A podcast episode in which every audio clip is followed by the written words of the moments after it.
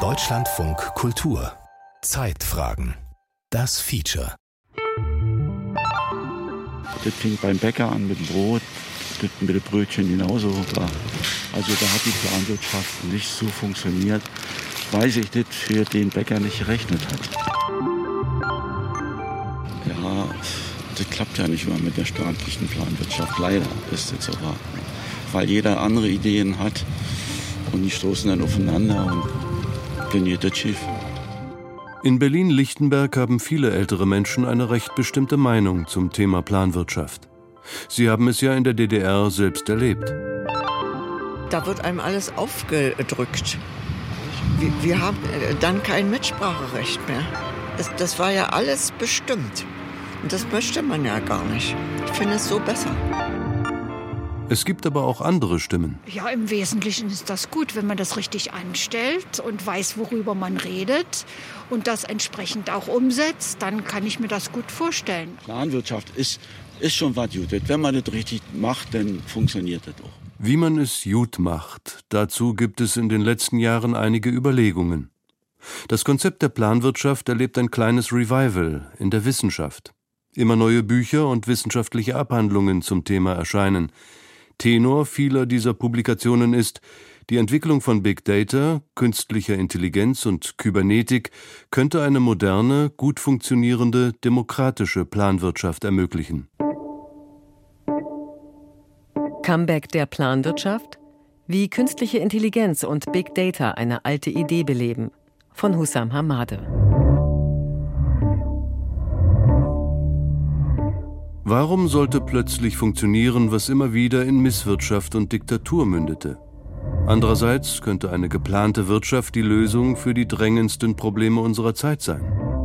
Wenn die kapitalistische Wirtschaft zwanghaft wachsen muss, um zu funktionieren, und wenn die marktwirtschaftliche Konkurrenz uns zu kurzsichtigem Handeln zwingt, ist das angesichts brennender Wälder und immer neuer Hitzerekorde ein Problem. Als einflussreichstes Buch zum Thema gilt die People's Republic of Walmart, die Volksrepublik Walmart. Es wurde 2019 von den kanadischen Autoren Lee Phillips und Michael Rosworski veröffentlicht. Sie behaupten, wir planen doch schon längst. Am Beispiel von Firmen wie Walmart und Amazon zeigen sie, wie moderne Technik dazu befähigt, riesige Wirtschaftsprozesse effizient zu planen. Walmart ist das größte Unternehmen der Welt. Seine wirtschaftlichen Entscheidungen werden jedoch nicht über die Märkte getroffen, sondern mittels ökonomischer Planung. Von der wirtschaftlichen Größe her entspricht Walmart etwa der Sowjetunion in den 1970er Jahren. Es werden innerhalb des Konzerns allerdings viele Millionen Produkte mehr hergestellt und zwischen Walmart und seinen Zulieferern verteilt.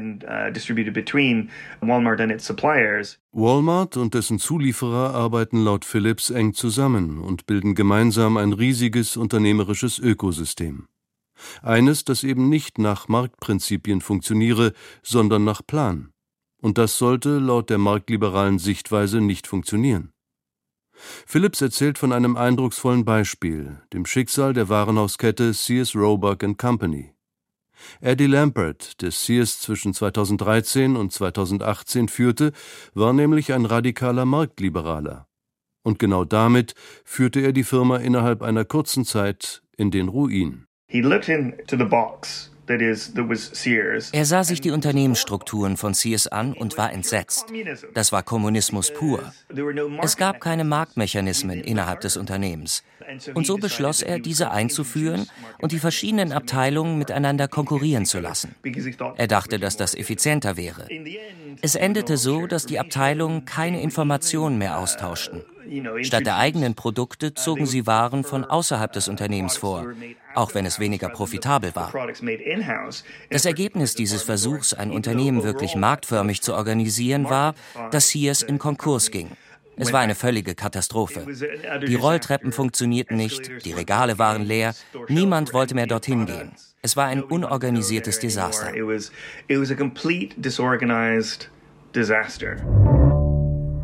Solche Beispiele zeigen laut Phillips die grundsätzliche Überlegenheit von Planung gegenüber Marktmechanismen. Kooperation funktioniere aus verschiedenen Gründen besser als Konkurrenz. Wenn das so ist, warum haben dann so gut wie alle sozialistischen Projekte so furchtbar schlecht funktioniert? Planning did not work very well within the Soviet Union and these other locations. Dass Planung in der Sowjetunion und in anderen Ländern nicht gut funktionierte, war eine Folge des herrschenden Autoritarismus. Nehmen wir an, Sie sind 1933 in der Ukraine und ihnen wird gesagt, dass ihre Kolchose so und so viel Tonnen Weizen produzieren muss. Wenn sie ihrem Vorgesetzten berichten, dass sie ihre Quote nicht erreicht haben, riskieren sie erschossen oder in den Gulag verschleppt zu werden. Was tun sie also? Sie lügen ihre Vorgesetzten darüber an, wie viel Weizen sie produziert haben. Und so verschlechtert sich die Information innerhalb des Systems. Die Angst vor dem Tod, die Angst, verhaftet zu werden, untergräbt die Informationen im System. Selbstverständlich sei auch Walmart kein herrschaftsfreier Ort, betont Phillips. Aber die Sorge, im schlimmsten Fall entlassen zu werden, sei nichts verglichen mit der Drohung, in einen Gulag gesteckt zu werden. Er erklärt, je demokratischer eine ökonomische Einheit organisiert ist, desto besser fließen die Informationen. Der Vergleich der digitalen und demokratischen Planwirtschaft mit der sowjetischen Kommandowirtschaft hinke darum. Eher passe der Vergleich mit dem chilenischen Projekt CyberSyn. Das Projekt CyberSyn, das ist eines der spannendsten Experimente demokratischer Wirtschaftsplanung überhaupt. Jan Groß ist Soziologe, wohnt und arbeitet in Wien und betreibt den Podcast Future Histories. Darin führt er seit Jahren ausführliche Interviews darüber, wie wir als Menschheit unsere Zukunft gestalten können. Ein erheblicher Teil davon beschäftigt sich mit der Idee einer freien Planwirtschaft. Stattgefunden hat es in den Jahren 1971 bis 1973, also unter der Regierung Salvador Allende's in Chile und unter tatkräftiger Beihilfe des Kybernetikers Stafford Beer. Und für die Planwirtschaftsdebatte ist es speziell interessant, weil hier ein Zugang zur Frage der Wirtschaftsorganisation gewählt wurde, der sich dezidiert sowohl von der Marktwirtschaft als auch von zentraler Planwirtschaft abgrenzt und das in einem politischen Kontext, der sich ebenfalls geweigert hat, sich in dieses plumpe Schema von kapitalistischer Demokratie auf der einen und kommunistischer Parteienherrschaft auf der anderen einzugliedern. Salvador Allende wurde 1970 von der chilenischen Bevölkerung mit einer sozialistischen Agenda ins Amt gewählt. Und er war entschlossen, eine sozialistische Demokratie inklusive demokratischer Wirtschaft einzuführen. Der Kybernetiker Stafford Beer entwickelte dafür ein Konzept.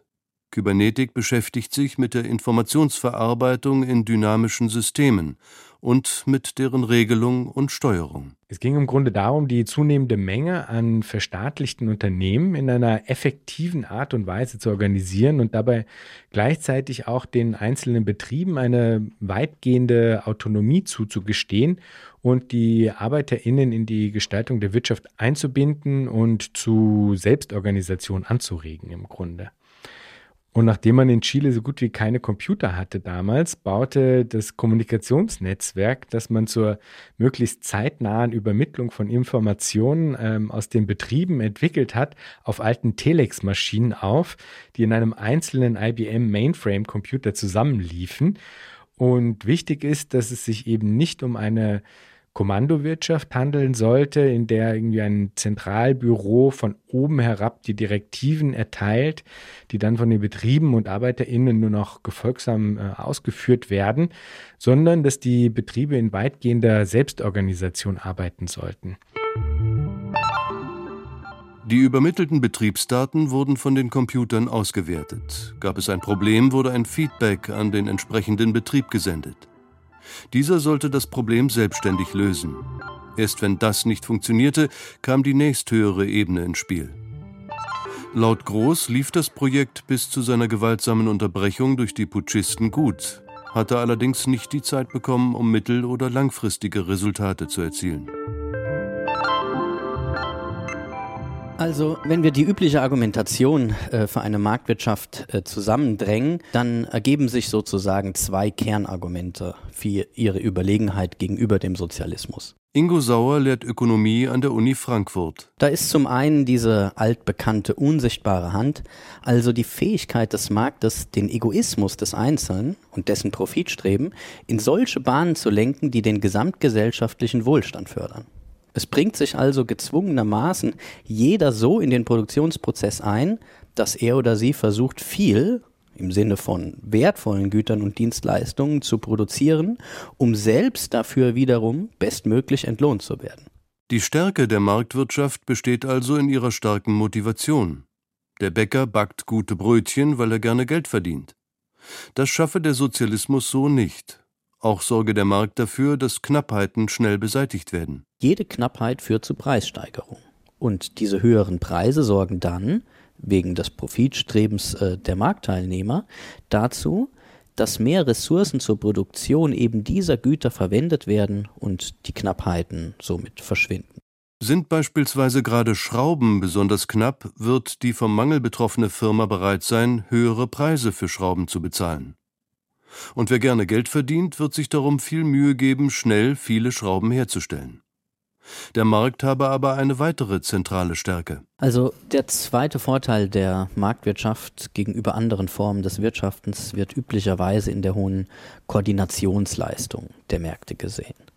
Man muss ja, weil eben äh, jedes Gut und jede Ressource in der Welt knapp ist, die verfügbaren Ressourcen möglichst effizient verwenden. Märkte führen sozusagen von selbst, also ohne koordinierendes äh, Expertengremium, zu einer effizienten, nicht einer gerechten, aber einer effizienten Allokation ähm, von diesen Ressourcen oder eben auch Gütern. Also, zunächst bekommt auf Märkten immer diejenige Produzentin oder meinetwegen Konsumentin den Zuschlag, die die entsprechende Ressource oder eben das Konsumgut am dringendsten benötigt, denn sie ist ja gewillt, den höchsten Preis zu zahlen. Preissignale vermitteln wichtige Informationen. Aus unserer Bereitschaft, einen bestimmten Preis für einen Friseurbesuch zu bezahlen, lässt sich vieles herauslesen. Wie dringend ich den Haarschnitt möchte, wie sympathisch mir der Friseur oder die Friseurin sind, wie gut sie ihre Dienstleistungen ausführen, wie weit ich fahren oder laufen muss, um hinzukommen, wie viel Zeit ich habe, wie schnell sie schneiden und so weiter. All diese Bedürfnisse gehen in meine Bereitschaft ein, einen bestimmten Preis zu bezahlen. Informationen, die so komplex sind, dass ein Planungskomitee diese niemals zusammentragen könnte. Diese Einsicht stammt hauptsächlich vom 1992 verstorbenen österreichischen Ökonomen und Philosophen Friedrich August von Hayek. Hayek arbeitete seine Argumente im Rahmen einer Debatte aus, die Ökonominnen vor allem zwischen 1920 und 1940 intensiv geführt haben, die aber bis heute weitergeführt wird. Die sozialistische Planungsdebatte, The Socialist Calculation Debate. Wichtige Akteure dieser Debatte waren die Ökonomen Otto Neurath, Ludwig Mises und eben auch Hayek. Märkte machen das diffus verteilte Wissen was produziert werden soll, wie viel produziert werden soll, womit produziert werden soll und vor allem wie produziert werden soll, den einzelnen Marktteilnehmern gegenseitig zugänglich und koordinieren oder optimieren somit unsere Handlungen, die auf individueller Ebene abgelaufen sind und deren Gesamtergebnis ähm, von uns auch nicht verstanden wird.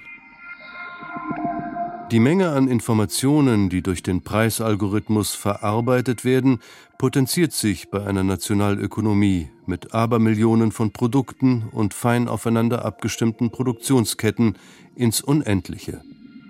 Das sei für eine sozialistische Planwirtschaft enorm schwierig nachzubilden, erklärt Sauer.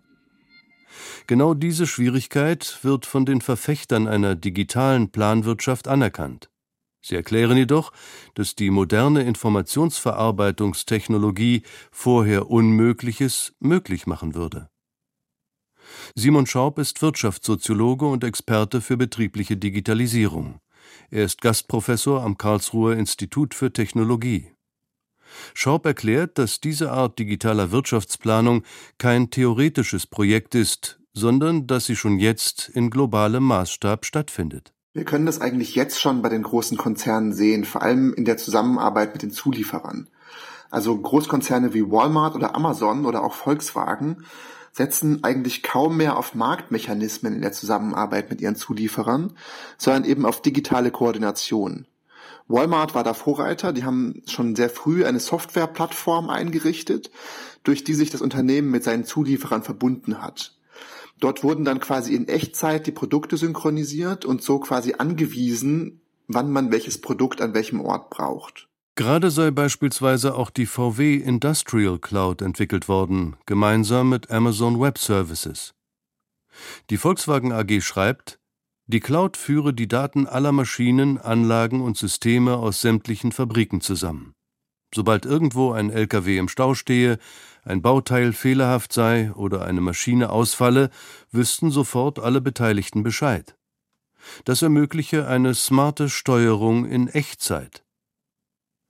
In Zukunft solle auch die globale Lieferkette mit mehr als 30.000 Standorten und 1.500 Partnerunternehmen in die Volkswagen Industrial Cloud integriert werden. Marktpreise sind im Vergleich dazu schwerfällige Informationsvermittler, so Schaub. Marktförmig sei eine solche Abstimmung schlicht nicht machbar da müsste man dann quasi jeweils bestimmte Sachen einkaufen. Man müsste erstmal schauen, ob es das irgendwo auf dem Markt gibt. Man müsste Preise aushandeln und so weiter. Und dort wird dieser Marktschritt dann übersprungen mit dem Argument, dass es halt schneller und effizienter geht, wenn man das auslässt. Darin sieht man, dass sich Unternehmen auch schon in der Gegenwart Dinge überlegen, um quasi effizientere Organisationsmechanismen zu entwickeln als den Markt. Das finde ich schon mal einen interessanten Aspekt, weil das ist nichts, was man sich erst für die Zukunft vorstellen muss, sondern etwas, was jetzt schon passiert. Mindestens in dieser Hinsicht sei Planung effizienter als Marktmechanismen. Die Koordination zwischen den verschiedenen wirtschaftlichen Akteuren laufe so reibungsloser.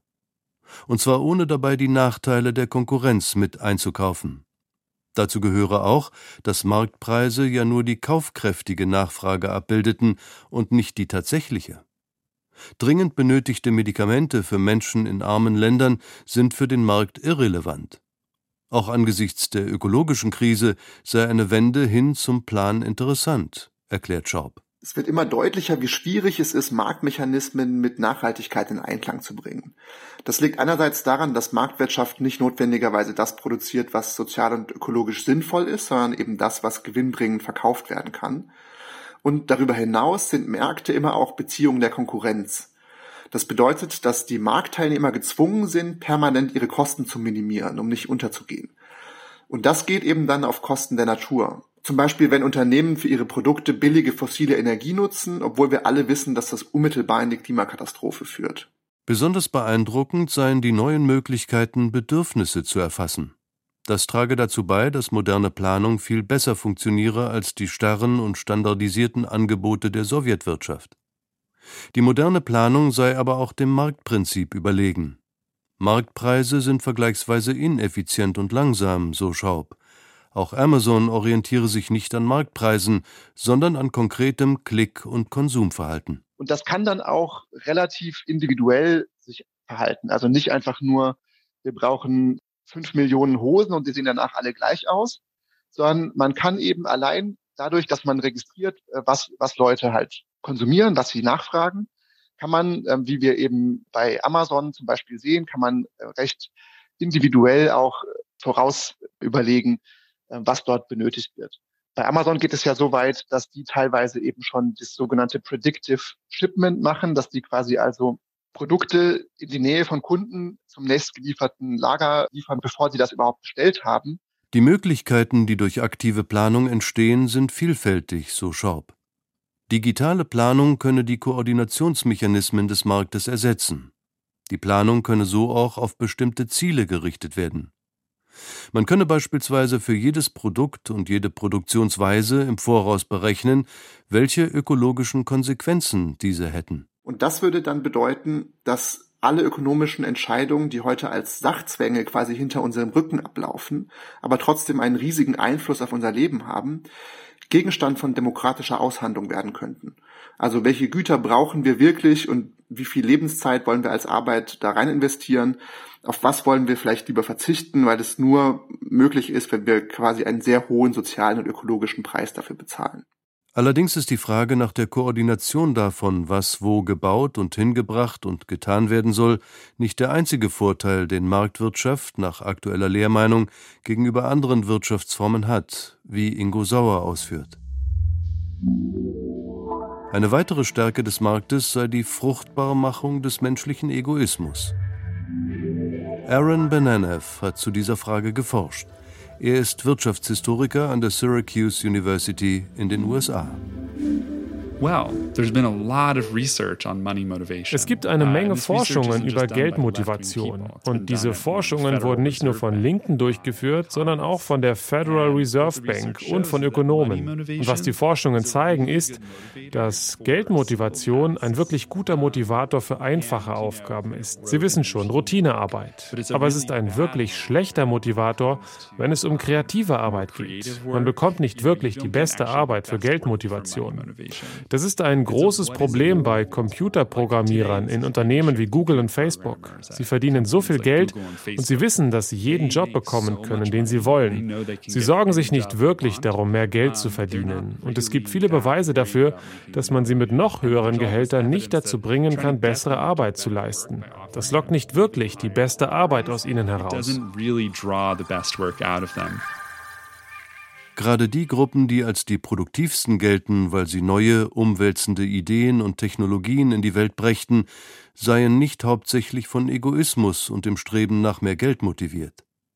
Und diejenigen, die hauptsächlich durch Geld motiviert seien, weil sie sogenannte einfache Arbeiten machten, sie würden im Kapitalismus schlecht bezahlt. Was ist es dann, was die kreativen Tech-Arbeitenden motiviert. What gets the best work out of people is when they feel like die Menschen arbeiten am besten, wenn die Arbeit selbst ihnen wichtig ist, wenn sie eine innere Motivation spüren. Und diese Forschenden haben auch untersucht, unter welchen Bedingungen die Menschen diese innere Motivation zur Arbeit haben. Erstens, sie wollen sich selbstständig fühlen. Sie wollen die Arbeit nach ihren eigenen Vorstellungen ausführen.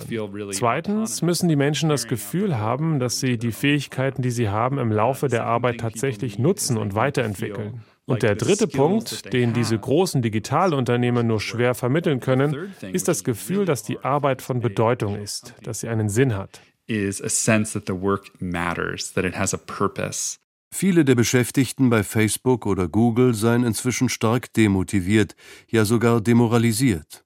Viele von ihnen seien ursprünglich idealistisch eingestellt gewesen.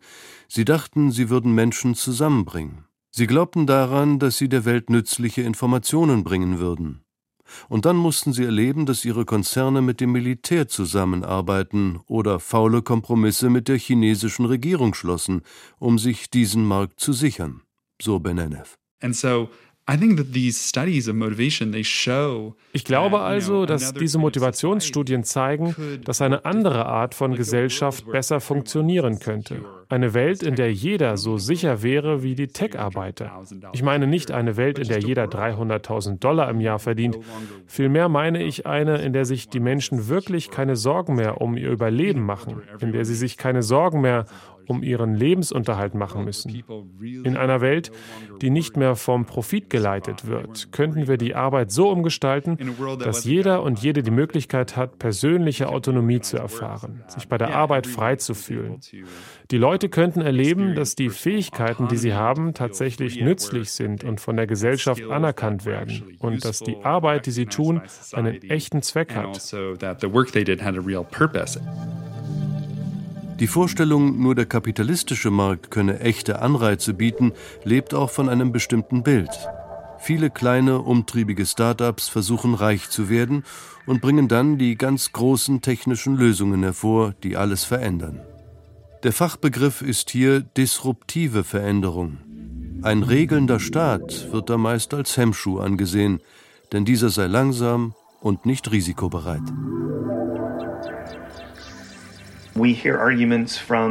Uh, die politische Rechte erklärt immer wieder, der Markt sei der Ursprung aller Innovation in der Gesellschaft. Wenn wir uns aber die Literatur über Patente und die technologische Entwicklung ansehen, stellen wir fest, dass die überwiegende Mehrheit der großen Innovationen nicht von Marktakteuren hervorgebracht wird, sondern vom Staat.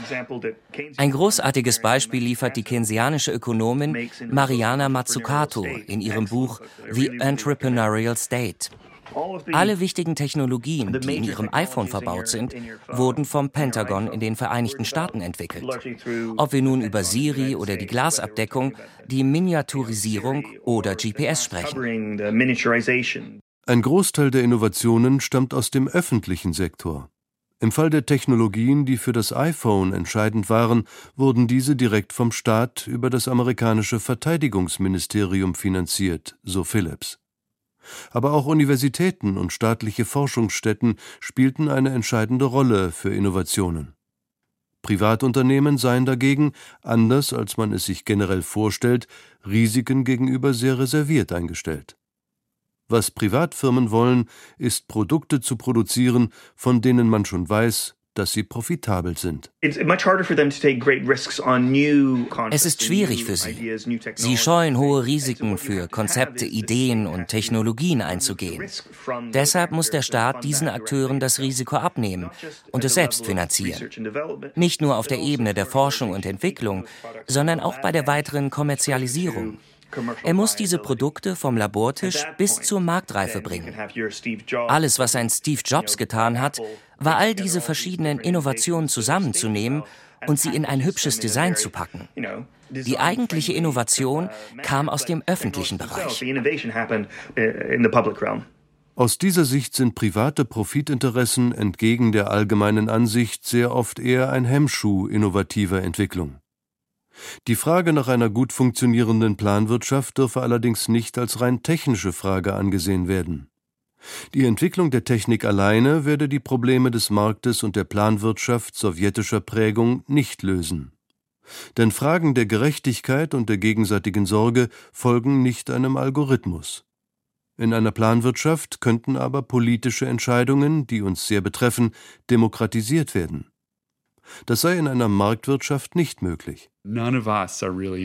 Keiner von uns ist wirklich in diese großen Investitionsentscheidungen involviert, die die Zukunft formen und gestalten. Und das ist die Art von Entscheidungen, an denen die Menschen meiner Meinung nach stärker beteiligt sein müssen und erkennen müssen, dass sie politisch sind. Wir haben schließlich Entscheidungen zu treffen, beispielsweise, was wir gegen den Klimawandel tun wollen. Auch die Frage, ob wir Fleisch essen, wird große Auswirkungen darauf haben, wie viel Energie allen zur Verfügung steht. Wie gehen wir mit den Hinterlassenschaften von Kolonialismus und Imperialismus um? Die Tatsache, dass es all diese dramatisch unterentwickelten Orte gibt, die mehr Kohlenstoffbudget benötigen, dies sind alles zutiefst politische Fragen, die die Art der Zukunft, in der wir leben werden, prägen.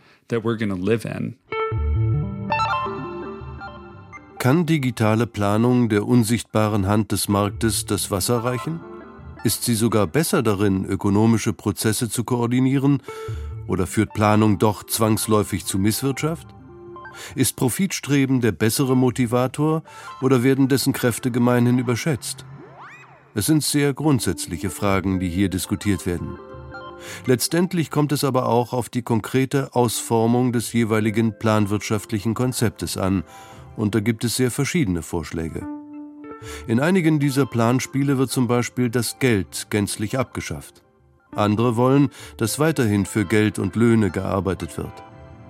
Diese Konzepte nutzen Preise, um knappe Waren teurer zu machen oder auch um Umwelt- und Sozialkosten auf die Preise draufzuschlagen. Ein viel diskutiertes, recht konkret ausgearbeitetes Konzept stammt vom Wirtschaftswissenschaftler Daniel E. Saros. Was mir sehr gut gefällt an diesem Modell einer demokratischen Planwirtschaft ist, dass es einen Bottom-up-Ansatz anstrebt, sowohl in Bezug auf die Frage, was produziert werden soll, aber eben auch in Bezug auf die Produktion selbst. Es gibt also keinen Masterplan, der von irgendwem erdacht oder errechnet wird, sondern es ist ein viel dynamischeres Modell, in dem sich Produzentinnen und Konsumentinnen über eine digitale Plattform miteinander koordinieren. Bei Saros heißt diese Plattform dann General Catalog und den können wir alle durchsuchen, um dann in einem Bedürfnisprofil die Dinge abzulegen, die wir brauchen. Der General Catalog ist eine Art staatliches Amazon auf deren Homepage Angebote auf einem persönlichen Profil gespeichert werden. Bei ausreichend Bedarf für ein bestimmtes Produkt oder eine Dienstleistung wird diese dann von dem jeweiligen selbstverwalteten Betrieb hergestellt.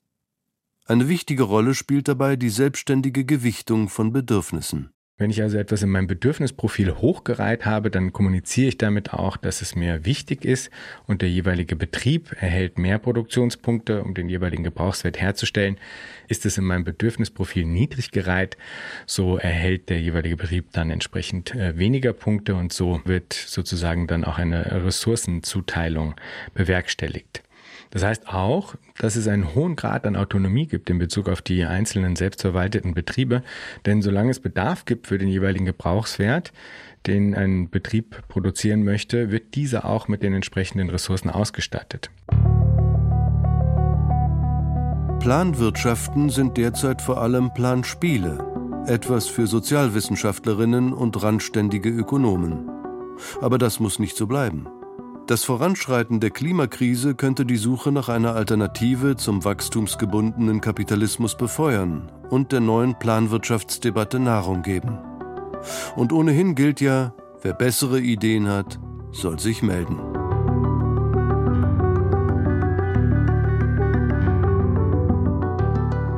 Comeback der Planwirtschaft, wie KI und Big Data eine alte Idee wiederbeleben. Ein Feature von Hussam Hamade. Es sprachen Thomas Holländer und Philipp Lind. Regie Roman Ruthardt. Technische Realisierung Alexander Brennecke. Redaktion Martin Hartwig. Produktion Deutschlandfunk Kultur.